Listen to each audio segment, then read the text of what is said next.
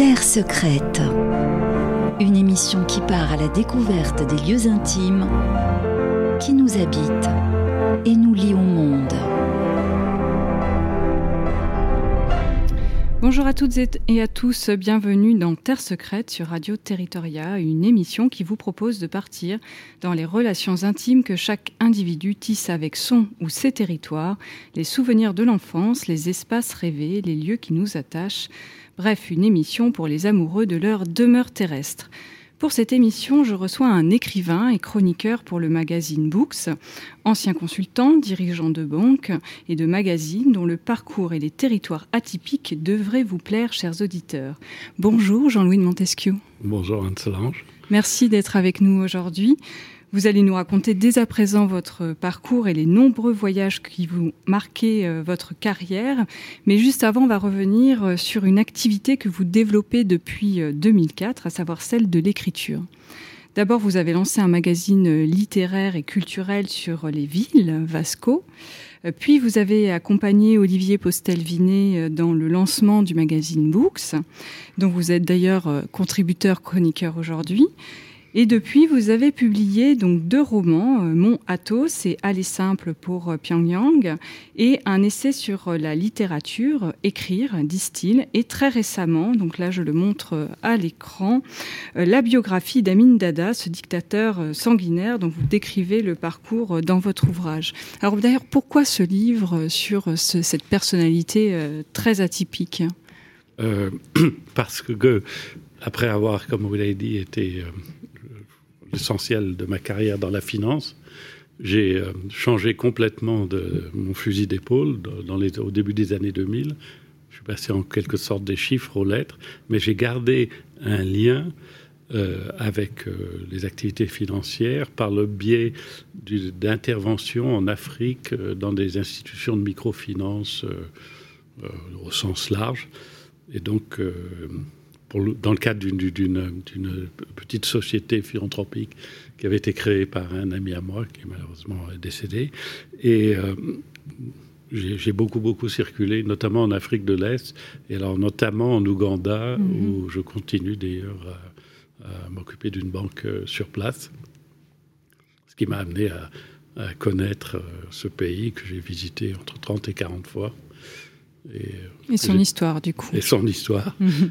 et euh, sa géographie, puisque mhm. les deux sont intimement liés. Et euh, une chose en amenant une autre, voilà, je me suis intéressé à la, à la, personnalité de ce sinistre individu qui a mhm. malheureusement plongé le malheureux pays dans une catastrophe dont, il n'y a pas beaucoup d'autres exemples. Enfin, sur cette échelle, euh, bah, bien entendu de façon relative. Et ça, ça m'a, ça m'a intrigué. J'ai, recherché, j'ai rencontré des gens. Ouais, c'est un vrai travail, en tout cas, de, de journaliste hein, que vous avez euh, que vous avez fait dans ce livre. Il y a c'est très très très fourni en détail et on apprend euh, évidemment énormément de choses qu'on méconnaît et sur le pays et sur son histoire et sur cet homme qui est quand même assez atroce en fait effectivement. Euh, c'est l'euphémisme. Mm, mm, mm, tout à fait, le boucher quoi. Voilà. Et bon, alors pour des choses un peu plus joyeuses et un peu plus proches de nos territoires français, euh, vous avez euh, quand même, vous passez, vous passez, vous habitez la Gascogne. Et c'est une terre qui a une forte histoire hein, pour, euh, pour vous, dont vous allez nous, parler. Et puis vous avez aussi remonté avec votre épouse, je crois, une, une exploitation viticole d'Armagnac, donc très proche finalement de la terre, ces activités. Donc on le voit, un parcours atypique hein, entre l'Afrique, la Gascogne, Paris aussi. Donc, et je vous propose bah, de, découvrir ce, cette personnalité avec nous, chers auditeurs, en plongeant d'abord dans le territoire de l'enfance de Jean-Louis de Montesquieu. On écoute.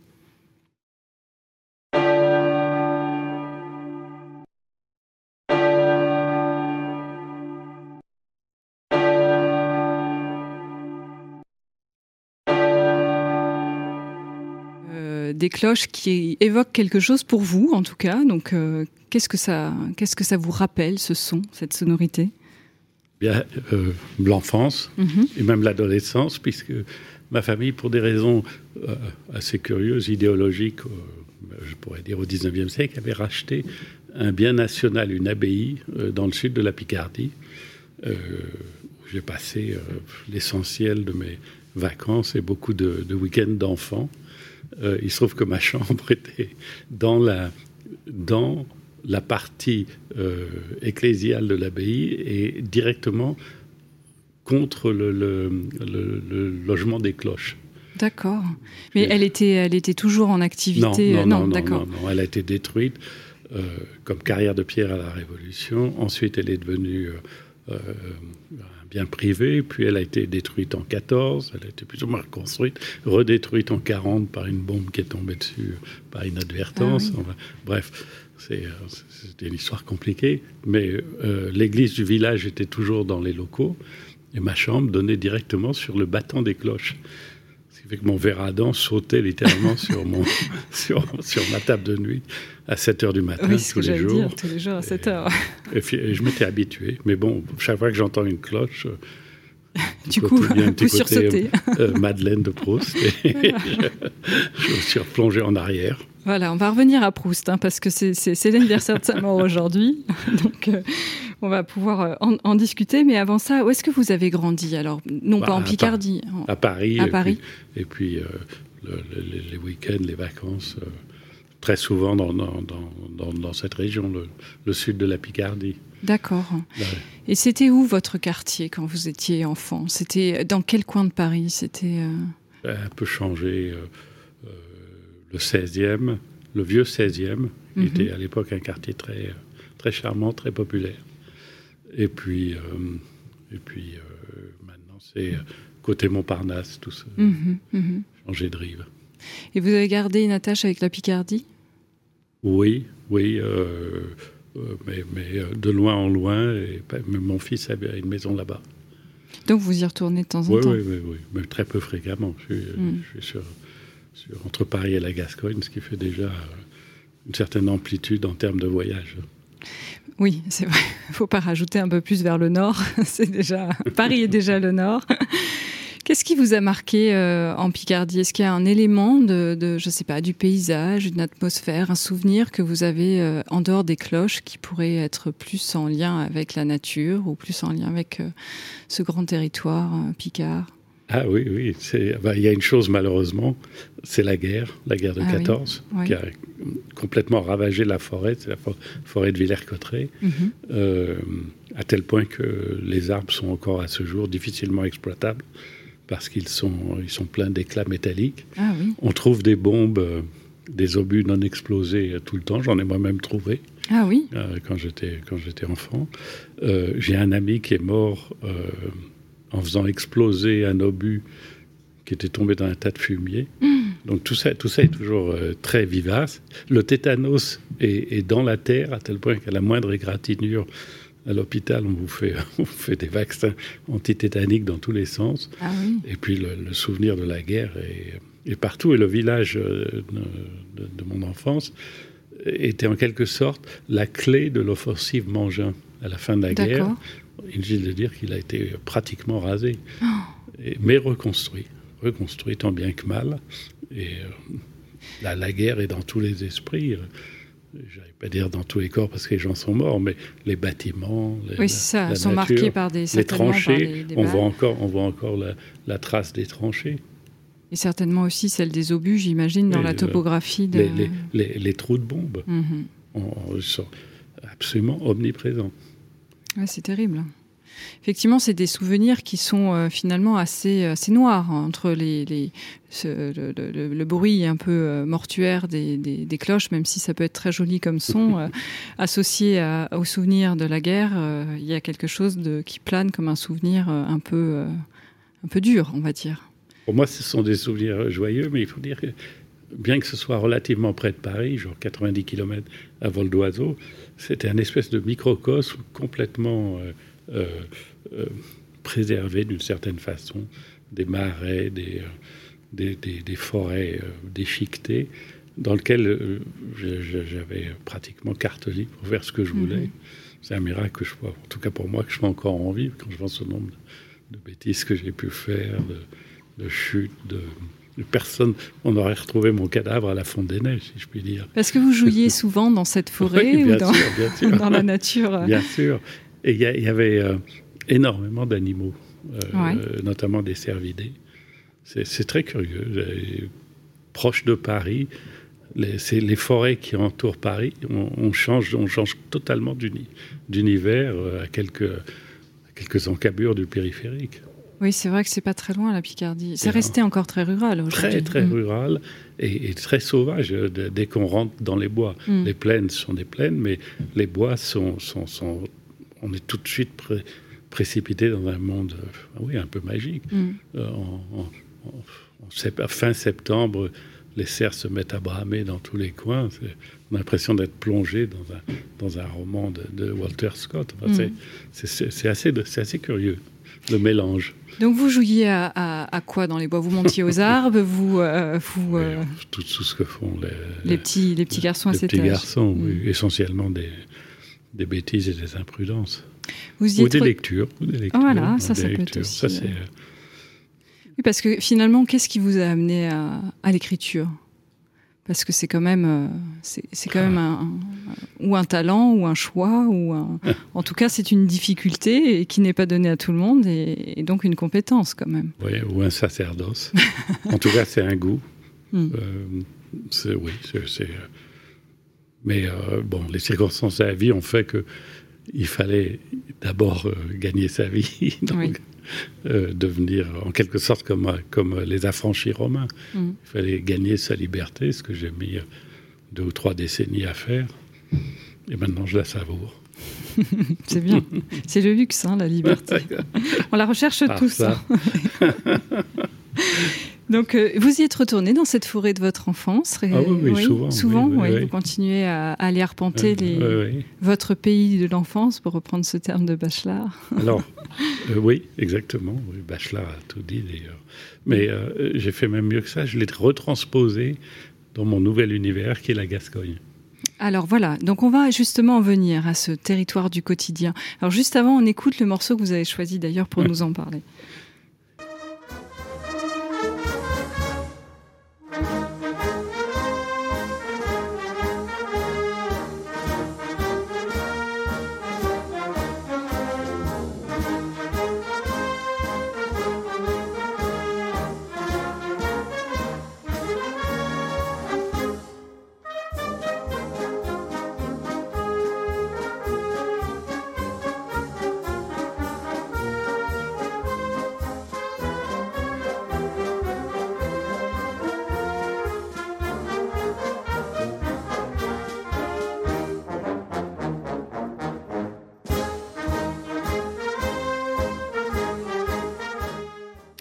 On vient d'entendre un, extrait euh, d'une musique traditionnelle de, Gascogne, hein, la caserienne, je crois. La caserienne, ok. Une harmonie de, de Mugron. Qu'est-ce que ça évoque pour vous cette euh, cette musique alors? Alors c'est un peu l'hymne national hmm. local, l'hymne régional si on veut dire. C'est la musique de la version soft de la corrida, qui est ce qu'on appelle la course hollandaise. D'accord. Pas un joli nom, mais c'est c'est une pratique très intéressante. En gros, c'est des bovidés, sauf que ce, sont les bovidés qui gagnent et les hommes qui trinquent. Ok. en ce sens que les bovidés, euh, euh, qui sont des vaches, pas des taureaux, mais des mhm. mères de taureaux, euh, sortent absolument indemnes de l'histoire. Il leur arrive rigoureusement rien. Par contre, elles envoient valdinguer les, les écarteurs, comme on les appelle.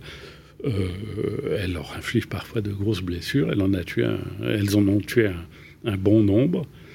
Et, d'ailleurs, du fait qu'elles survivent à chaque prestation, c'est-à-dire en saison euh, pratiquement toutes les semaines, elles acquièrent une, une expérience, et je dirais même un vice, absolument colossal. Ce qui fait que les, malheureux humains qui leur sont opposés n'ont vraiment pas les chances euh, pour, euh, de leur côté.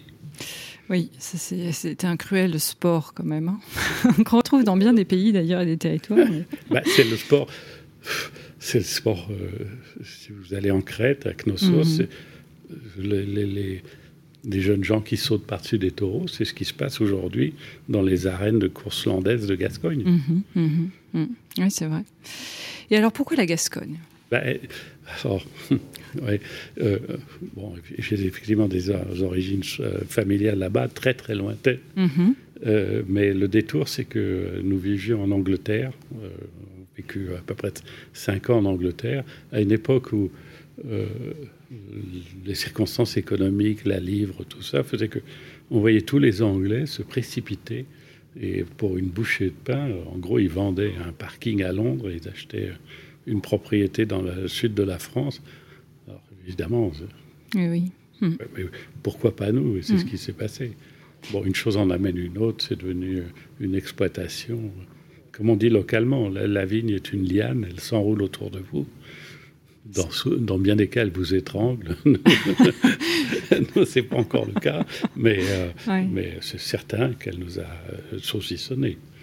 Mais ça, c'est ça, c'est très beau. On va y revenir, mais pourquoi euh, Enfin, c'est-à-dire, vous êtes parti il y a combien de temps en, Gascogne et qu'est-ce qui, qu'est-ce qui a généré ce départ et cette ah, du coup, ça, indépendamment C'est vraiment les, Anglais, en fait.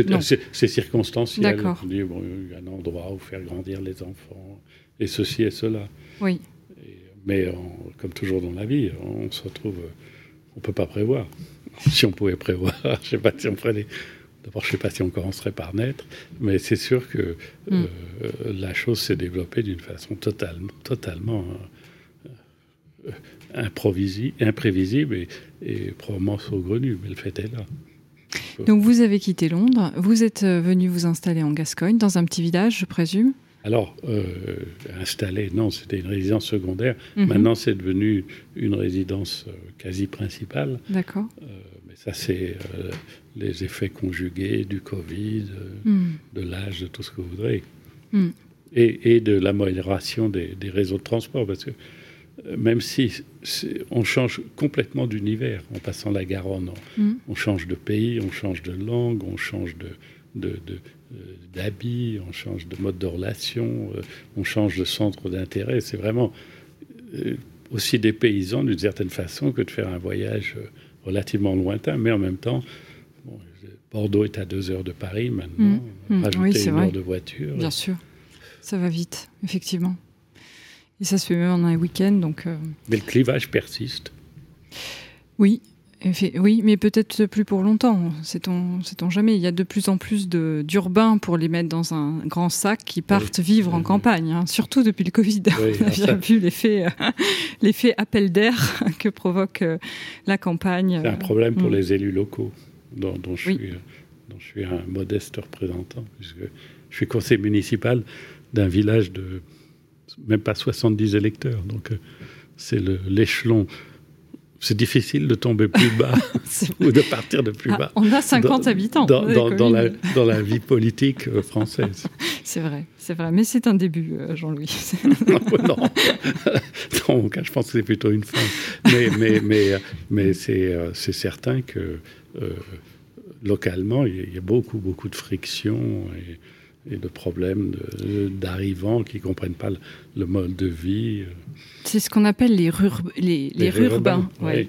C'est ça. Et donc, euh, avec ces difficultés d'accepter euh, la vie locale et, ses contraintes, parce que tout territoire a ses contraintes, y compris euh, dans les territoires rêvés que sont les territoires ruraux. Et donc, bon, conflit d'usage, bon ça c'est, je dirais, c'est un peu partout.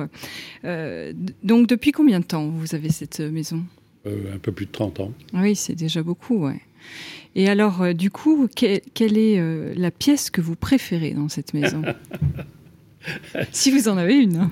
J'en ai deux qui, au fond, ont la même fonction, qui, est, disons, d'avoir la paix, de pouvoir travailler. L'une, c'est un bureau, et l'autre, c'est un bureau dans les bois, si je puis dire. C'est une, ah. une palombière, ce qu'on appelle localement.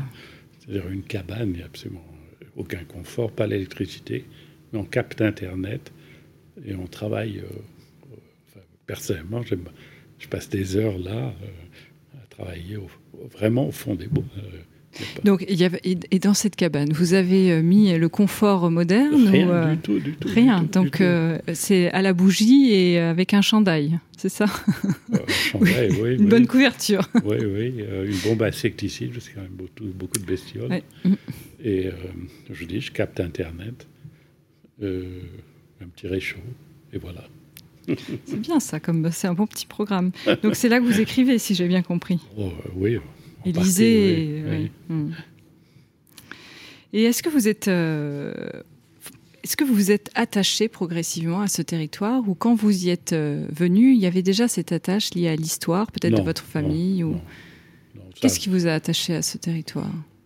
C'est plutôt la réactivation des souvenirs d'enfance. C'est-à-dire qu'il euh, y a une maison, très bien. Forcément, il faut avoir une maison, mais il y a, y, a, des terres. Euh, et euh, c'est à nouveau une espèce de no man's land, mm. un fouillis complet, des marais, des, bois régulièrement ravagés par les tempêtes, mm. des animaux dans tous les sens. C'est une espèce de, de réserve. Oui, c'est ça. C'est votre nature au sens euh, de la wilderness euh, exactement, Exactement. Mm. Je suis le taureau du pauvre. T-H-O-R. oui, très bien. et, euh, et alors, du coup, vous revenez quand même régulièrement à Paris. Vous, vous aimez cette, le fait de pouvoir tisser des passerelles entre ces deux territoires Paris est un territoire aussi pour vous, du quotidien? Bien sûr, bien sûr. Mais euh, c'est vraiment le yin et le yang, c'est complètement différent mm. à tous les points de vue. Euh, euh, habillement, mode de relation, personne qu'on voit, mode, de, mode de transport, enfin tout. Mm. Tout, tout, tout. Il n'y a absolument aucune, aucune similitude entre les deux. Mm. Et d'où le fait aussi que quelque part ce yin et ce yang apportent une forme d'équilibre entre les deux. Alors ça, c'est un autre débat. Mais bon, c'est vrai qu'après, euh, la diversité fait la richesse des choses aussi. Hein. Mm. Oui, oui, exactement. Oui. C'est mm. sûr que d'avoir deux cordes à son arc, ça permet d'avoir euh, un peu plus de musicalité. Et vous travaillez, alors pour revenir un peu à la vigne, vous travaillez la terre? Moi non. Donc c'est votre épouse qui s'en occupe? C'est pas elle qui travaille la terre, mais, euh, tout, ça, tout ça est maintenant lourdement mécanisé et puis mm. sous-traité. C'est elle qui gère, qui gère le, dispositif.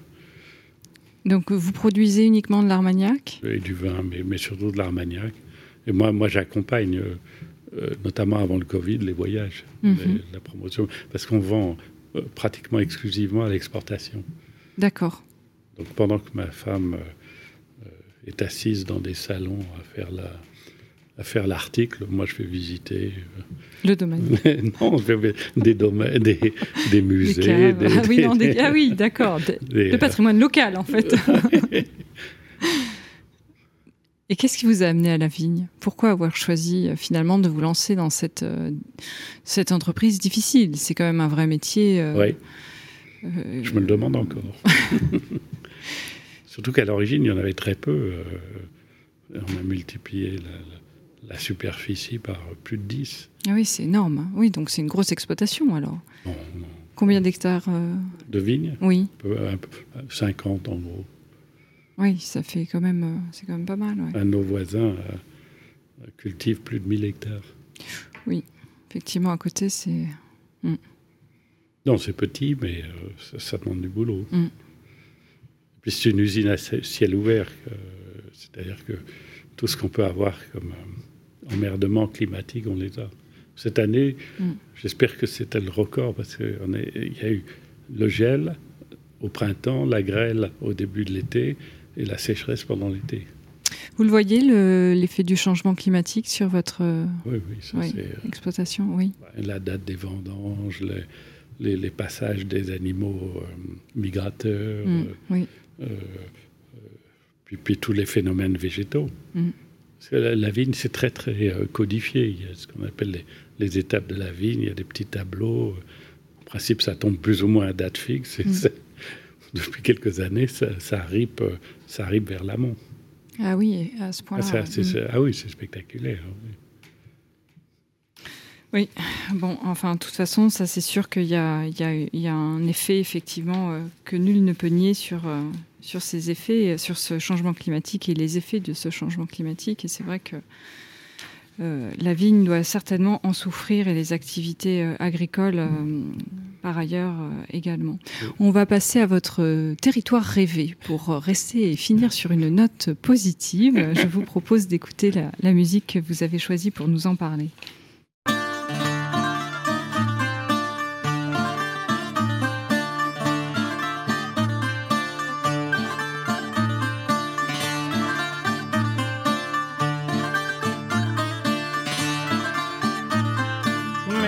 πόλη στο χαμά με ένα χαρέμι κολυμπά Μες πόλη στο χαμά με ένα χαρέμι Αραπάδες το δειλάνε του άλλη το πάνε.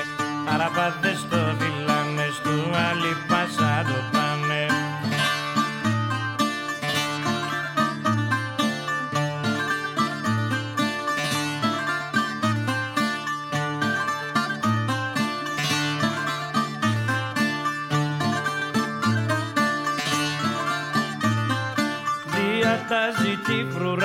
και τις φέρνουνε μπροστά του Διατάζει τη φρουρά του και τις φέρνουνε μπροστά του Να τις βάλει να χορέψουν και μπουζουκί να του παίξουν Donc on vient d'entendre une musique traditionnelle grecque hein, de Rebetiko Maniax. Du coup, euh, Jean-Louis, si vous deviez vous téléporter euh, là maintenant tout de suite, c'est en Grèce que vous iriez Euh, ah, c'est une autre question. Euh, oui, mais pas, forcé, pas forcément euh, pour, pour y vivre. euh, Hmm. je, vais, vous expliquer en deux mots. Ma grand-mère était grecque, mais je ne l'ai jamais connue. Mhm. Mais euh, oui, c'est, euh, j'ai réactivé toute cette, tout ce passé un peu fantasmé, tant bien que mal, à la fois dans mes études, dans mes voyages. J'ai été, euh, je ne sais pas combien de fois en Grèce. Euh, dans, dans mes, dans mes livres, j'ai écrit un livre sur le mont Athos. Euh, J'ai essayé désespérément de, de me remettre euh, au grec moderne, ce qui est Mhm. une tâche quasiment impossible. Et jusqu'au Covid, alors évidemment, le Covid a entraîné un certain ralentissement. J'y allais au moins une ou deux fois par an, C'est super. Où est-ce que vous alliez en Grèce? Partout. partout. Partout, il y a 3000 îles. euh, Personne n'en a jamais fait Le tour. le tour. euh, mais j'étais un peu partout, un peu partout. euh, nord, sud, est, ouest. Mais euh, qu'est-ce qui, qu'est-ce que vous cherchez quand vous allez en Grèce? À, essayer de retrouver le regard euh, de vos ancêtres sur ce paysage, à essayer de retrouver des atmosphères qu'ils ont pu connaître? Qu'est-ce que De- vous cherchez? Il doit y avoir un, un gène euh, XBC 203 euh, Mhm. qui, qui, qui fait qu'on aime le son des, des grillons, le goût du résiné, le- le- la musique. Là, le rebetiko, Mhm, c'est mhm. c'est la version euh, triste, si je puis dire, du, du sirtaki. Euh, et puis euh, tout le reste, oui, un peu la littérature, les- le passé, bien sûr, le ciel, tout ce que vous voudrez. Ouais, la lumière. Tout ce qui attire des millions Ouais. de touristes euh, maintenant là-bas. Oui, et de plus en plus d'ailleurs. Il paraît que les Parisiens sont friands de, de la Grèce. Mm. ouais. Oui, en plus maintenant, euh, on, peut acheter, on peut acheter des maisons, euh, notamment dans les îles, ce qui n'était pas possible jusqu'à il y a relativement peu de temps. Il fallait passer par des prêtres. Du coup, c'est la- rue et les avions sont pleins. Il y a des, il y a des Charleroi, euh, Scatos, tout ce que vous voudrez dans tous les sens. Ah oui, effectivement. alors. Tout, le, mo- tout le monde va, euh, va, va, va en Grèce et savoure. Mm. Pourtant, euh, avec le réchauffement euh, des températures, on pourrait, euh, on pourrait s'attendre à vouloir plutôt fuir euh, Oui, ces pays méditerranéens, mais bon. Il y a la mer à côté. Oui, oui, oui. Et, euh, et du coup, donc vous y retournez euh, régulièrement? Bah euh, oui, oui, oui, en principe, oui. Bah, il faut que j'y retourne. Je ne suis pas retourné depuis le Covid. Quel est le souvenir que, le plus fort que vous ayez avec la Grèce? Ça, c'est une question difficile. Ah hein. oui, oui, oui, oui. Hmm. c'est très très difficile parce que Ou un euh, des à- souvenirs les plus forts. à la limite tout est tout est fort euh, dans la mesure où euh, tout est un peu intensifié. euh, euh, tout, les, les émotions, la lumière, les, les paysages, les monuments. C'est l'exa- l'e- l'exacerbation de vos sens euh, quand vous êtes là-bas, c'est-à-dire que tout d'un coup, tout, tout s'amplifie Oui, dans les oui, ressentis. on pourrait dire ça. Et puis, euh, et puis, il y a un côté émotionnel très très fort. Alors ça aussi, je ne sais pas si c'est une réactivation du passé ou la réinvention d'un passé mythique. La langue, Mhm. la- ça c'est très très important. Euh, par- exemple, le mont Athos, enfin, c'est c'est difficile de faire plus beau sur Mhm. cette terre. Et, euh, et, plus préservé, parce que c'est une péninsule, il n'y a pas eu l'ombre d'un changement depuis des millénaires. C'est des cascades de, forêts qui tombent dans la mer. des, monastères qui eux-mêmes remontent à, Byzance, accrochés au flanc des falaises. C'est hallucinant. Hmm. Oui, donc ce que vous aimez aussi et ce qui vous attache, c'est de retrouver ce que vous avez connu finalement. Vous avez un peu une attache nostalgique des, lieux, j'ai l'impression, entre les forêts de vos enfances, les, marais et puis euh, finalement. Euh, euh, j'aime pas le passé d'ailleurs. Mm. Je, suis personnellement complètement tourné vers l'avenir, qui pourtant se, rétrécit à vue d'œil, mais bon.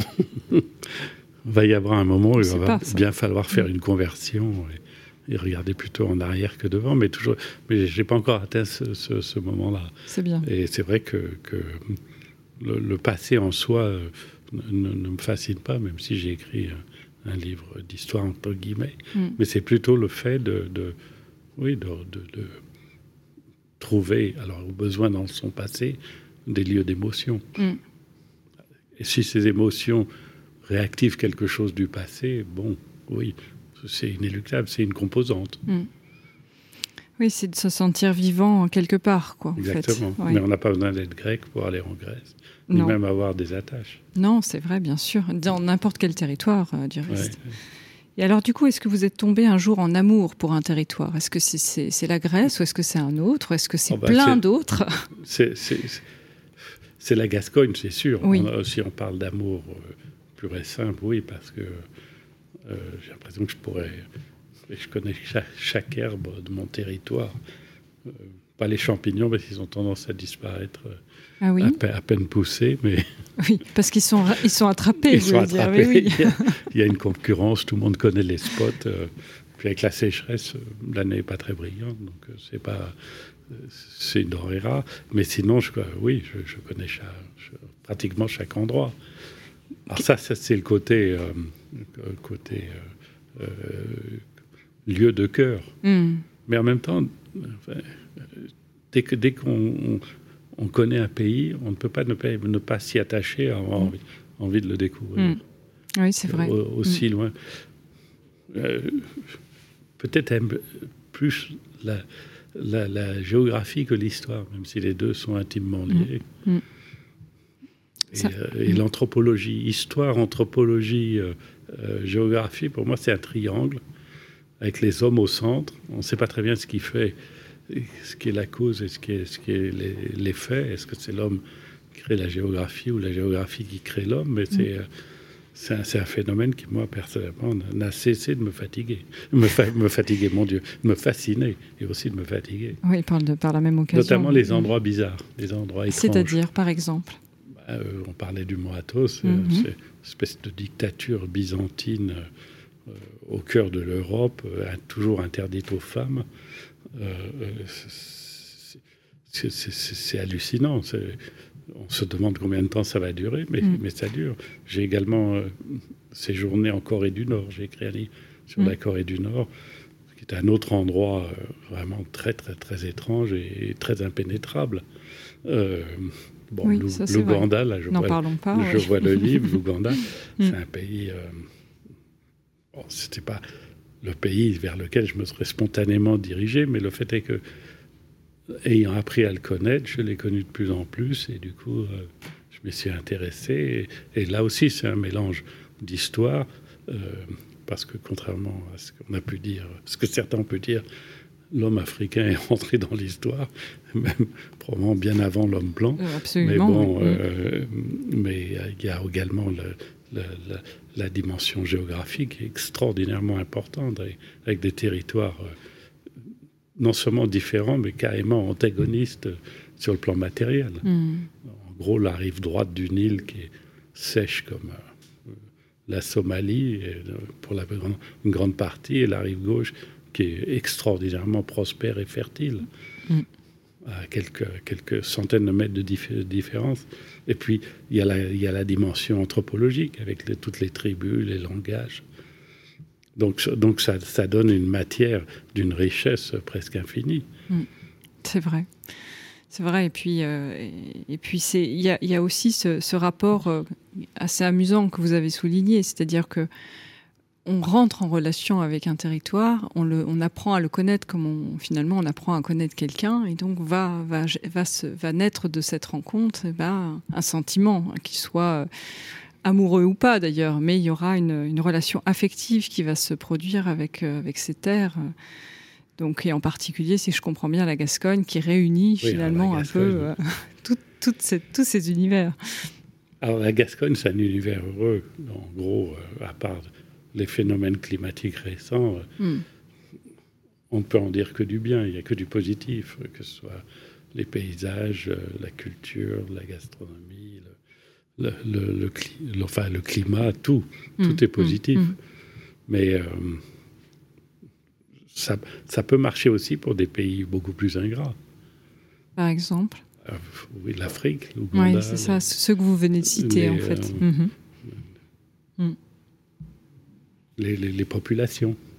Il y a un souvenir qui vous a ému avec un territoire Ému au sens vraiment, euh, je dirais, euh, troublé euh, de façon importante bah, Oui, ça ça n'a rien, à voir avec, rien à voir avec l'Afrique, mais il se trouve que donc j'aime voyager.